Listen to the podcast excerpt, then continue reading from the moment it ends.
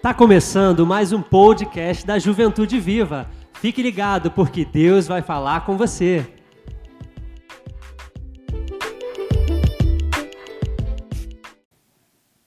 Gente, louvor é minha casa.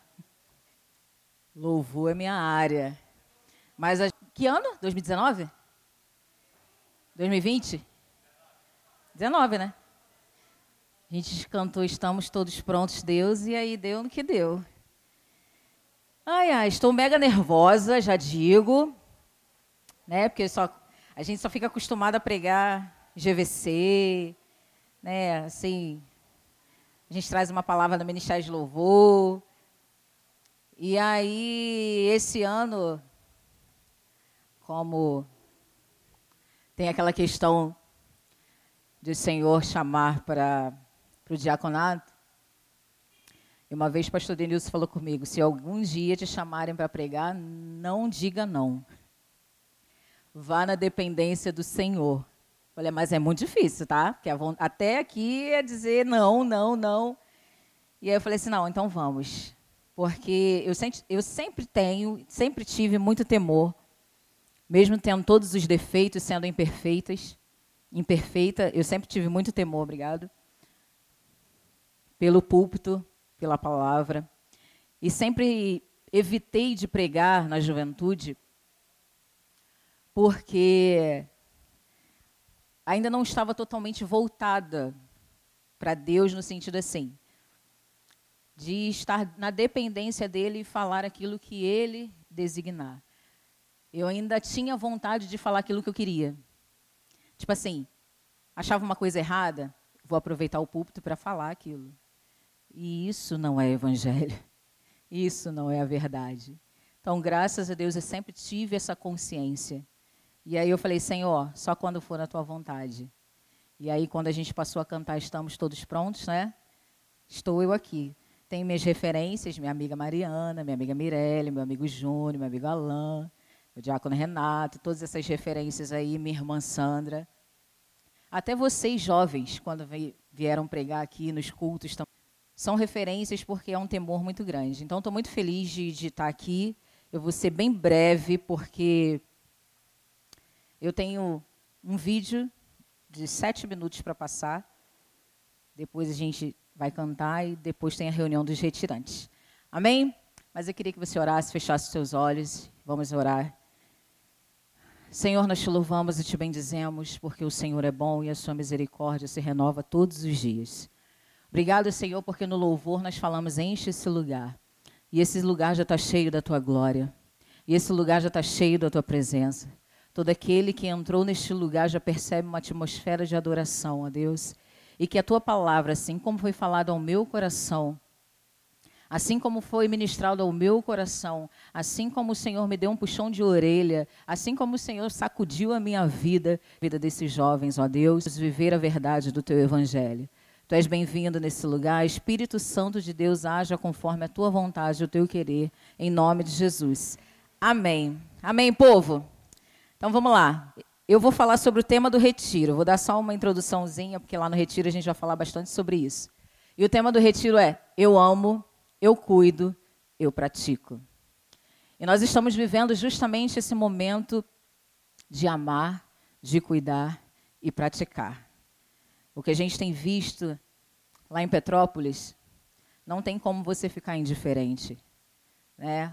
Não tem como você não sentir a dor, a perda. Muitas vezes já aconteceu aqui no Catarina das pessoas lá da Baixada perderem muitas coisas. A gente ainda, ainda assim por algum motivo ainda não entendeu completamente o que é isso, né?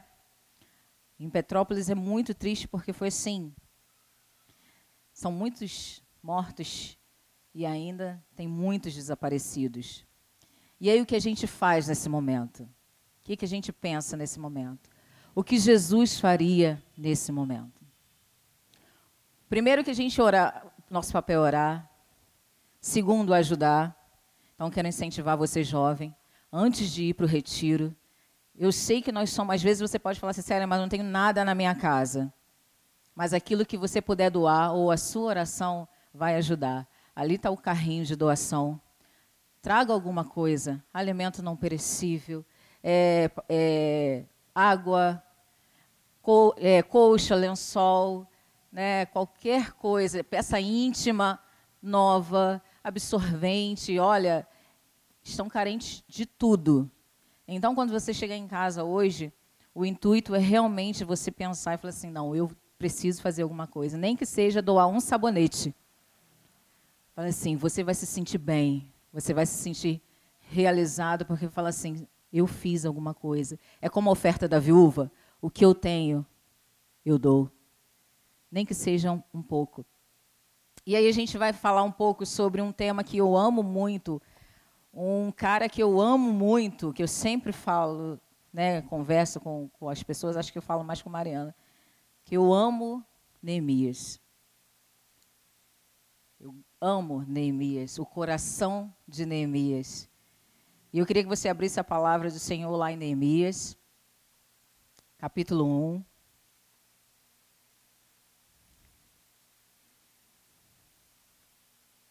Nós não vamos ler tudo, mas dando um resumo do livro de Neemias, principalmente do primeiro capítulo,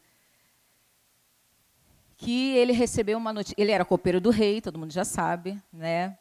Para quem não sabe, ele era copeiro do rei. Era um papel muito importante naquela época. Importante e interessante, né? Porque antes de servir uma bebida para o rei, ele precisava experimentar. Então, se ele morresse, já era, né? O rei não morria, mas ele morria. Então não, não vejo muita vantagem nessas coisas, né? Mas enfim, ele fazia esse papel. E ele soube através do irmão dele, o irmão dele, Hanani, saiu de Judá para informar ele como estava Jerusalém. E aí, quando o irmão dele dá a notícia para ele, é como falasse assim: Petrópolis, está tudo devastado, tudo arruinado. Você vê aí as reportagens, os repórteres, quando chegam lá, falar de tanta tristeza. Eles choram no ao vivo. E assim foi, eu imaginando como que foi é, Hanani falando para ele. Jerusalém estava devastada, os muros caídos, em ruínas. E aí Neemias, o que, que Neemias, Neemias fez? Ele sentiu o amor. Aí a gente entra no amor. Eu amo. No amor por aquele povo, que era o povo dele. Ele sentiu compaixão por aquele povo. Ele sentiu a dor daquele povo, mesmo estando no palácio. Eu imagino ele falando: Meu Deus, eu aqui no palácio e os meus irmãos lá vivendo de uma forma totalmente desumana. E aí ele sentiu a compaixão, ele sentiu o amor. E aí a primeira coisa que ele fez foi sentar e chorar. Ele chorou. Ele chorou pelo povo. Isso é amor. É isso que nós devemos sentir, amar. Isso foi que Jesus fez por nós, amor. Ele sentiu, ele, Deus enviou o seu único filho para morrer por nós, mesmo sem merecer. E hoje em dia a gente olha para a pessoa e a gente ainda pensa assim: será que ela merece? Todos merecem, porque se eu mereci, quem era eu? Quem era você, jovem? Por mais que você fale assim, ah, eu nasci no Evangelho.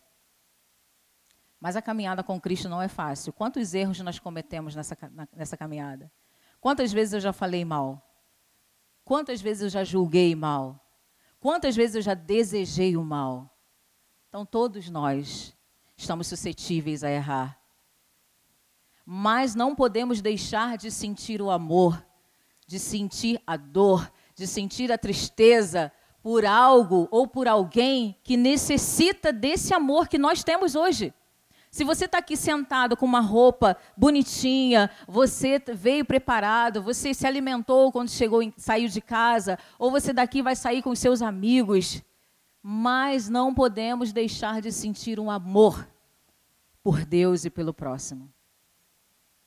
Porque é o mandamento: amar a Deus sobre todas as coisas e amar ao próximo como a ti mesmo.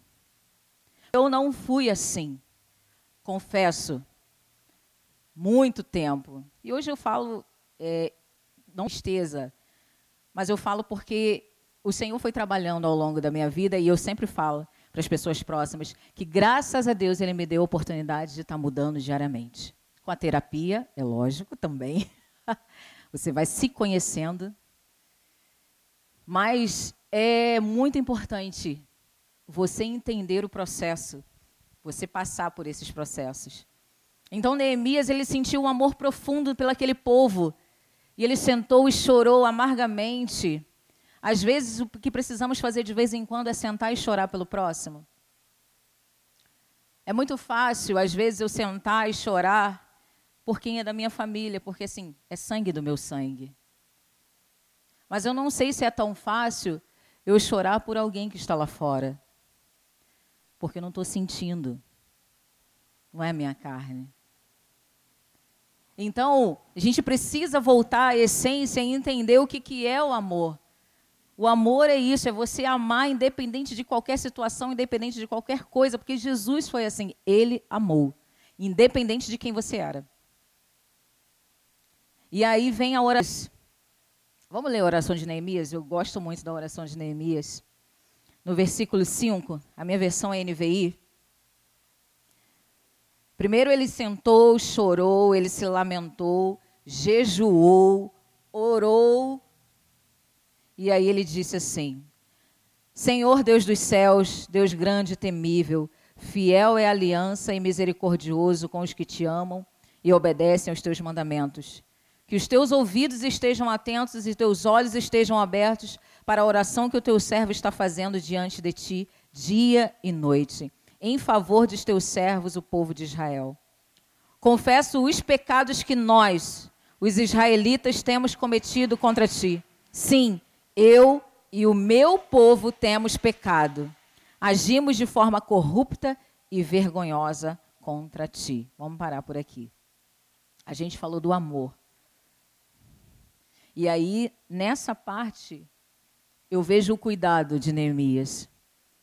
Porque ele reconhece o pecado do povo, mas ele se inclui no pecado do povo. Ele disse: Eu e os meus amigos e os meus irmãos pecamos contra ti. Reconhecemos que não somos nada sem ti. Quantas vezes erramos e não pedimos perdão? Quantas vezes erramos e não estamos nem aí para Deus? Ah, Deus não está vendo, Deus está vendo. E aí, nós precisamos ter esse cuidado. Eu amo, eu cuido. Eu cuido de mim mesmo, mas eu também cuido do meu irmão. Se eu estou com meu irmão, se eu estou com Simone aqui, eu gosto muito de dar exemplo, né? Eu falava muito de Sara, né? Então hoje vou dar um tempo de Sara, né, Sara? Minha amiga Simone, se ela está em algum momento cometendo um erro, isso não acontece. Você sabe, né? Que Simone é Jesus, misericórdia. Eu amo essa vida. Mas, amém. Nós temos que ter essa liberdade de chegar para ela e falar: Simone, isso não está legal. Eu acho que esse caminho que você está indo não é correto. Mas quem sou eu para falar alguma coisa? Mas eu estou falando porque eu sou a sua amiga. Isso é um cuidado. A gente que trabalha no Ministério de Louvor é muito difícil, né, amigas? Agora vocês sabem como é que é, né? Minha amiga Jéssica, minha amiga Stephanie, meus amigos João e Guilherme. Precisa ter muito cuidado no falar, mas também precisa ser muito firme, porque eu acho que a obra de Deus, acho não, tenho certeza que a obra de Deus é feita com excelência. Então, por isso que eu cobro muito em relação a isso. Mas a gente tem que saber falar, tem que saber cobrar, tem que saber amar, tem que saber cuidar. Eu digo e volto a repetir da minha própria experiência, sempre falo isso, falo para testemunho dessa, dessa questão da minha vida de ter uma filha fora do casamento né? Hoje ela é uma bênção para a glória de Deus. Mas o ato em si traz consequências, gente. Traz consequências. E eu lembro exatamente quando aconteceu tudo. Eu estava na igreja, eu estava cantando, eu tinha 22 anos. Tinha um temor, engraçado, eu tinha o temor, mas ao mesmo tempo não tinha o temor. Na verdade, eu conhecia um Deus vingador. Se eu fizesse errado, ele ia ó, com chicote para cima de mim. E aí, quando aconteceu, veio justamente o, o, o, temor, o medo, veio tudo misturado, veio tudo, tudo, tudo, tudo, tudo. E, mas eu tive a consciência. Eu sempre falo isso, já falei para alguns de vocês que vêm lá da Rua 5. Primeira coisa que eu fiz é me afastar de tudo. Eu tive essa consciência. Me afastei de tudo, me afastei e falei: não, eu preciso ficar, eu não posso estar diante do altar de Deus com a minha vida assim. E me afastei, e aí todo o processo, Deus foi me curando, me tratando, né, fazendo coisas novas na minha vida.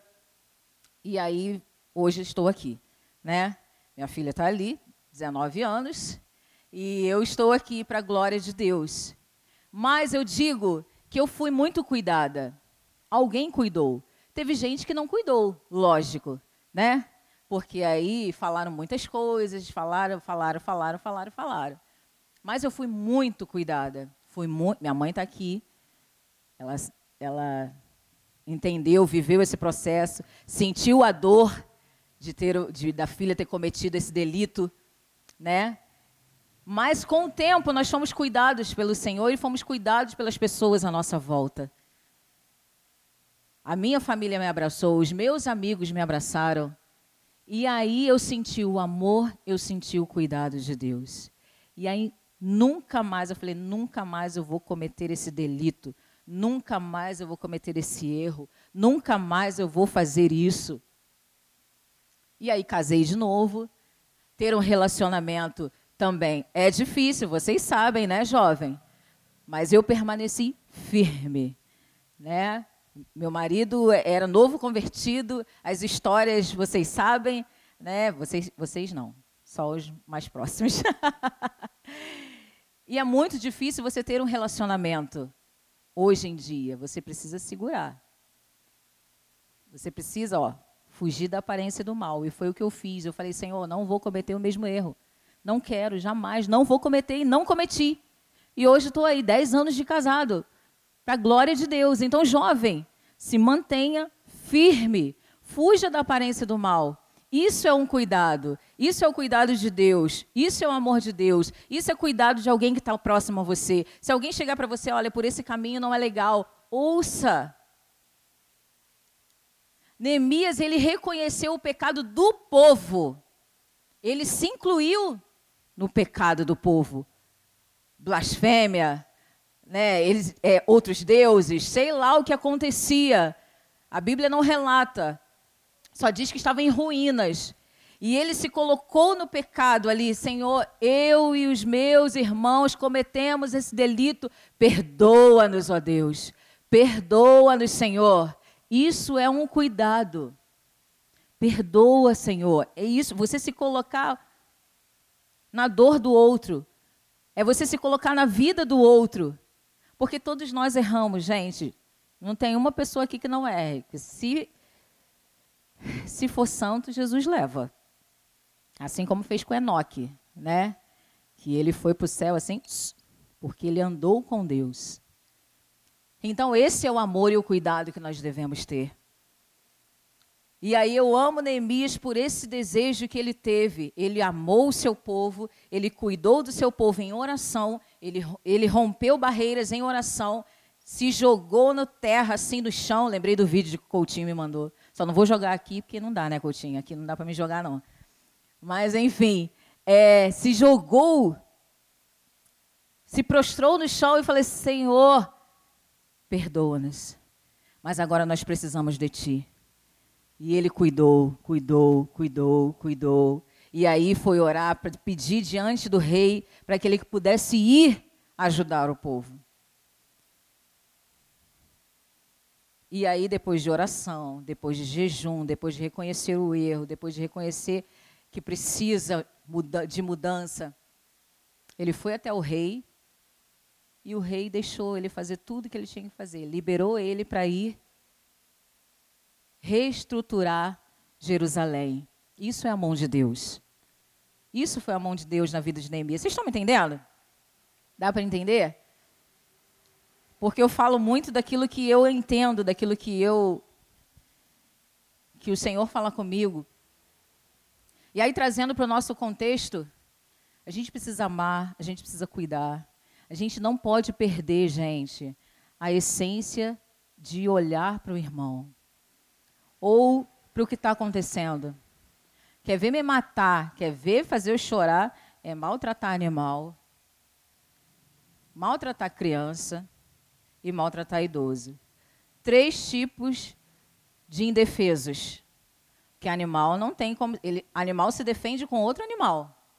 Mas de um animal. Dá nem para falar. Que é o homem. Não tem como se defender. Criança. Que você tem visto mais. Por isso que quase não vejo jornal. Idoso. Três que você precisa cuidar e amar e você olhar, você entender. Eu falei, gente, por que isso? Por isso, por isso que às vezes aqui na igreja também a gente precisa olhar para os nossos idosos. Dá um bom dia, a paz do Senhor. Às vezes a gente passa direto. Não dá uma paz do Senhor para os nossos, nossos idosos, gente. Um dia vocês chegarão lá. Um dia vocês vão querer ser cuidados. Dá um bom dia para eles, dá a paz do Senhor né? Conversa com eles. Nossa, eles vão se sentir, ó. Fale com eles. Abraço não, porque agora não pode abraçar, mas falem com eles. Bom dia. Vamos fazer esse teste durante essa semana. Antes de chegar ao retiro, vamos lá falar com os nossos idosos. A paz do Senhor, você é importante, meu irmão. Né? Pensa na sua avó, no seu avô. Né? Se você não teve, se você não conheceu, mas é hora de praticar. E aí, vamos partindo para a prática, que não quero demorar muito, que ainda tem o vídeo.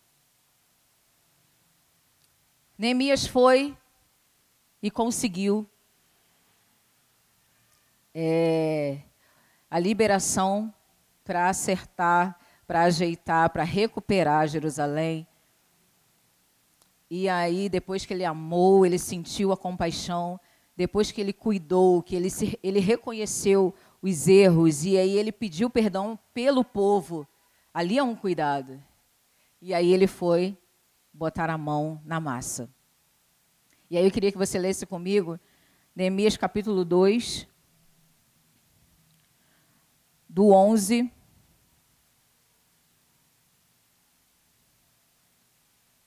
ao 18.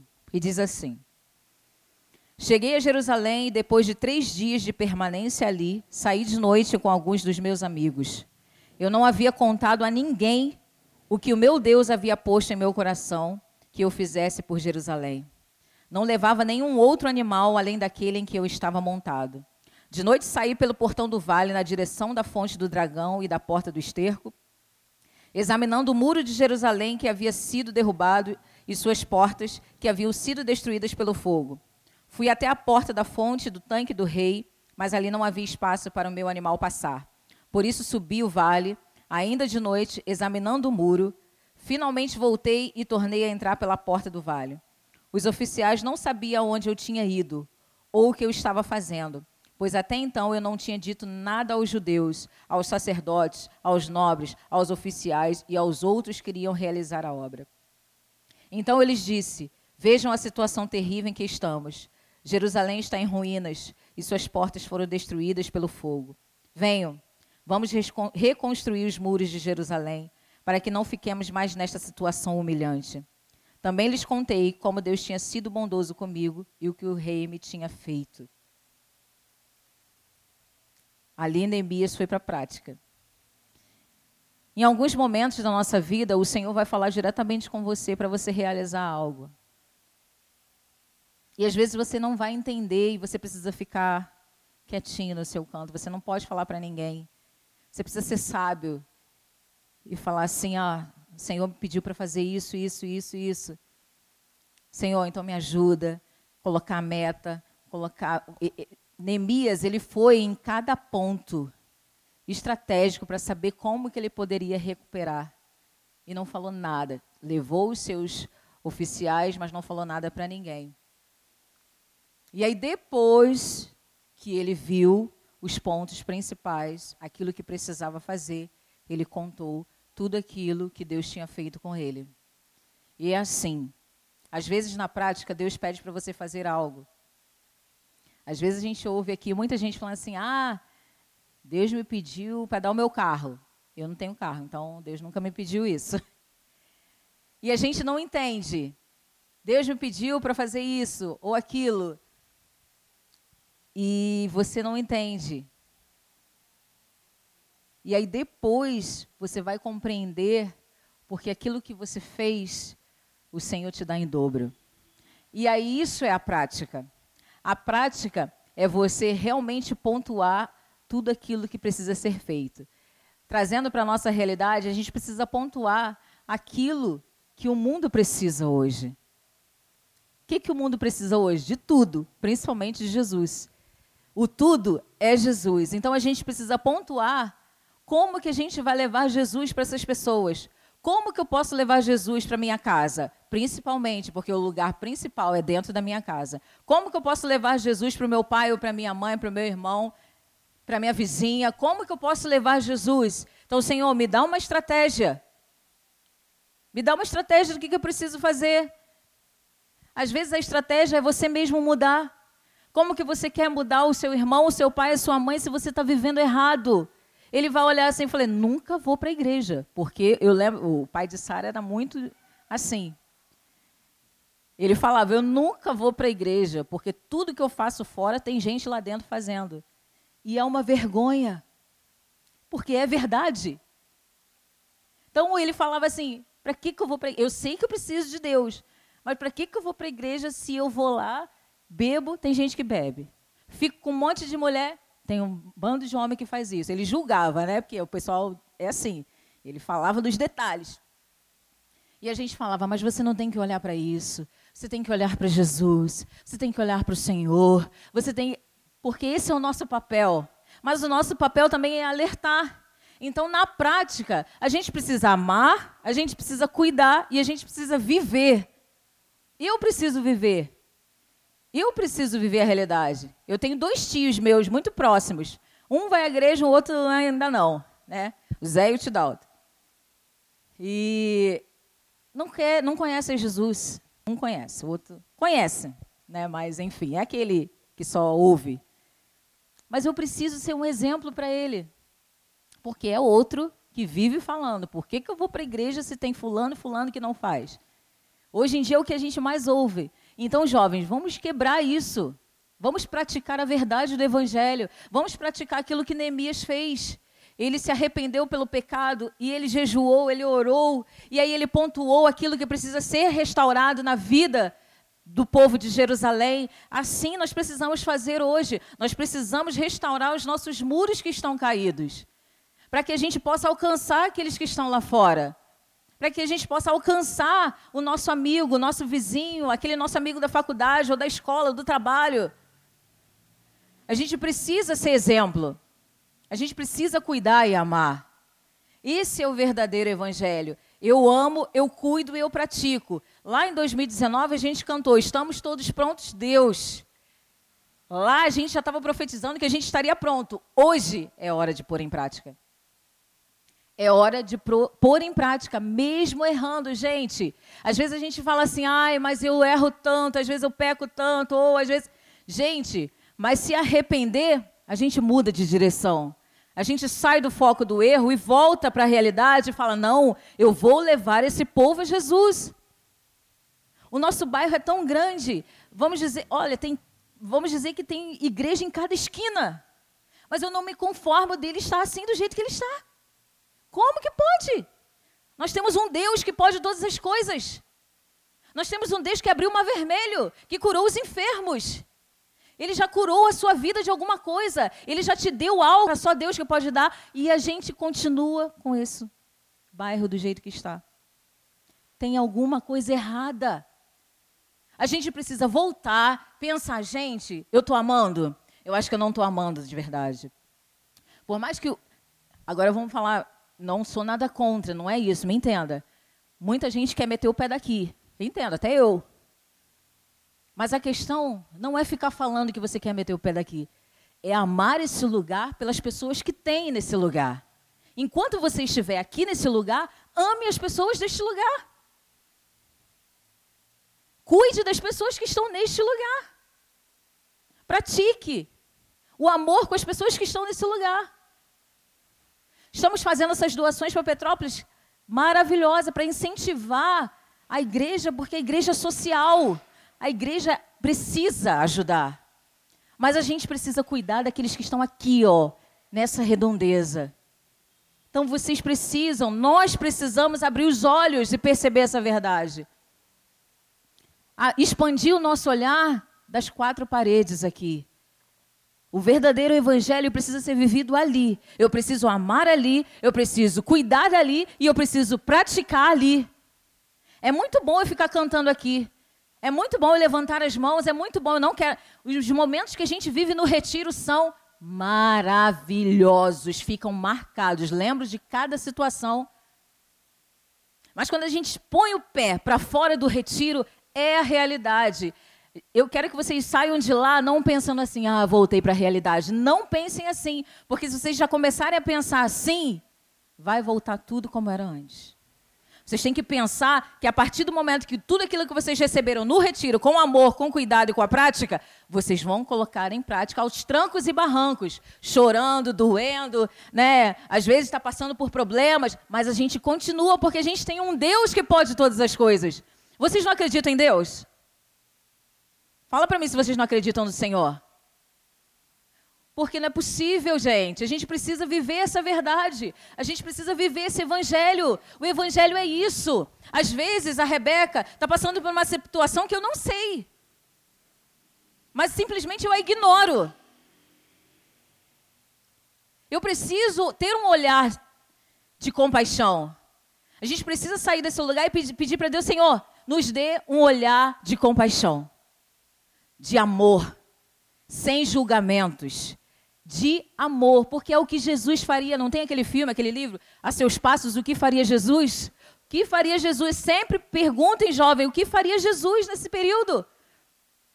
O que faria Jesus? Neemias, automaticamente, eu acho que ele pensou assim: gente, na época Jesus não tinha vindo, mas ele pensou assim: Deus, o que, que eu faço? Primeira coisa que ele fez foi se lamentar ele simplesmente se jogou no chão e falou: Senhor, eu não aceito isso, eu não aceito a forma. Vendo, eu me coloco, eu me dou, eu me lanço como esse povo.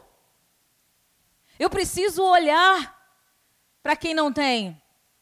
Os adolescentes aqui que vão para o retiro, que vivem né? Graças a Deus vocês têm pais que deixam vocês estarem no celular, que deixam vocês estarem no videogame, que vocês têm roupa bonita. Vocês, desde pequeno, precisam entender que alguém da mesma idade que você não tem um brinquedo, não tem uma roupa, muito menos um videogame. Então vocês precisam chegar em casa e falar assim: mãe, o que, que eu não uso mais aqui para que eu possa doar? Vocês desde pequenos já têm que entender essa verdade.